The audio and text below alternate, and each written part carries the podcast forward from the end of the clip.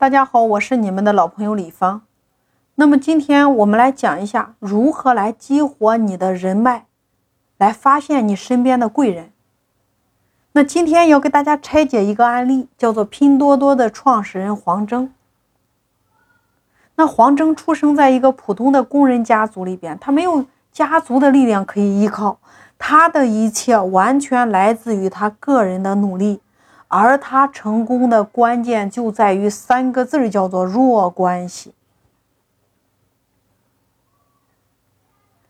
据黄峥自己讲，他在十六年以前，也就是二零零二年的时候，黄峥在寝室里边上网，他透过一个 MSN 添加了一个陌生的网友，是不是相当于今天的微信呀？那这个网友向他请教了一个技术问题，因为黄峥学的是计算机，他平时非常喜欢在网上发表一些文章，而这篇文章恰巧被这个网友看到了。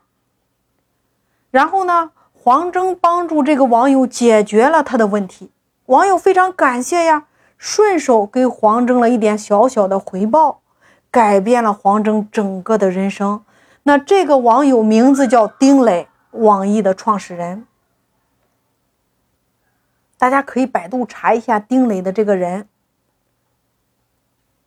我们所谓的弱关系，就是除了你的亲戚、老师、同学之外，你不认识的这些人，他们透过网络或其他的方式，就是微弱联系的陌生人。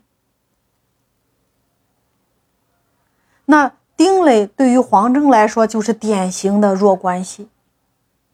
黄峥帮助丁磊解决了技术难题之后，丁磊呢出于对黄峥的这个人的欣赏和感谢，把黄峥引荐给了自己的一个好朋友。这个好朋友名字叫做段永平。段永平对于黄峥而言的话，就是弱关系转介绍的关系，更是弱关系。黄峥到美国求学的时候，他们才第一次认识。后来，段永平成了黄峥的人生导师。段永平，我相信不用介绍，大家可以百度查一下。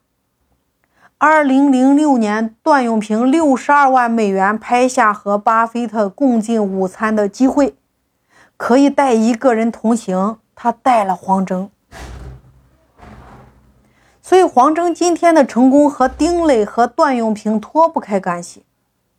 所以这个时候，你看原来的弱关系已经转换成了超强的强关系。这种关系的起源就是源于最初的一个微信，就是 MSN，相当于今天的微信。所以今天你得给你自己最擅长的那个板贴一个标签，不断的去传播你自己呀。我们说。点赞是社交的开始。你看，黄峥在几年以前他就会用。我再给大家分享一个我的案例。那我在二零一三年转型的时候，那在同学群里边，就是聊起来的一个互联网的一个运营。当时一个同学就给我推荐了一个运营的朋友，结果微信上互动了一下，后来对方来到郑州，然后我们就见了一面。后来，线上转型的时候，因为这个朋友的一句话，我们是第一家转型成功的。所以你看，这就是圈子呀。我们再来说，如果今天你没有结识弱关系的出渠道，你就得自己找呀；你没有聚拢弱关系的平台，你就自己搭建呀。今天，抖音也好，喜马拉雅也好，头条也好，美团也好，拼多多也好，任何一个地方你都能够结识弱关系的渠道。关键是你有没有行动。弱关系理论的本质不是人脉，而是信息的传递。因为每一天，你周边的人、你们做的事儿、你接触到的人、了解到的信息、看到的朋友圈，他的能量水平和你差不太多。但是这些弱关系往往你在线上结识的那都是这个圈子里边的大咖，对吗？那如果你有实力，那你就用实力说话呀。就像黄峥对于丁磊，如果你没有实力，那你要让对方知道你未来会变强，你要展示你的意愿和努力呀。你还可以展现你的靠谱呀、责任心呀等等等等，获得对方的信任和欣赏。一样可以获得这样的圈子呀，所以重新审视你的人脉，给每一个你认识的人贴标签，给你自己贴标签。你需要把自己卖给你所有你认识的人呀，在别人的眼中你是谁？把你的标签贴给他。今天是一个粉丝经济的时代，当你不断的在传递你自己的时候，身边的人会不自然的给你匹配。各色的人脉，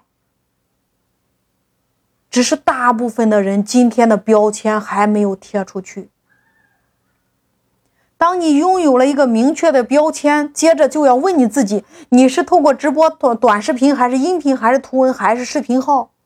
你是选择喜马拉雅平台，还是抖音平台，还是美团平台，还是快手平台，还是头条平台，来传递给全世界呢？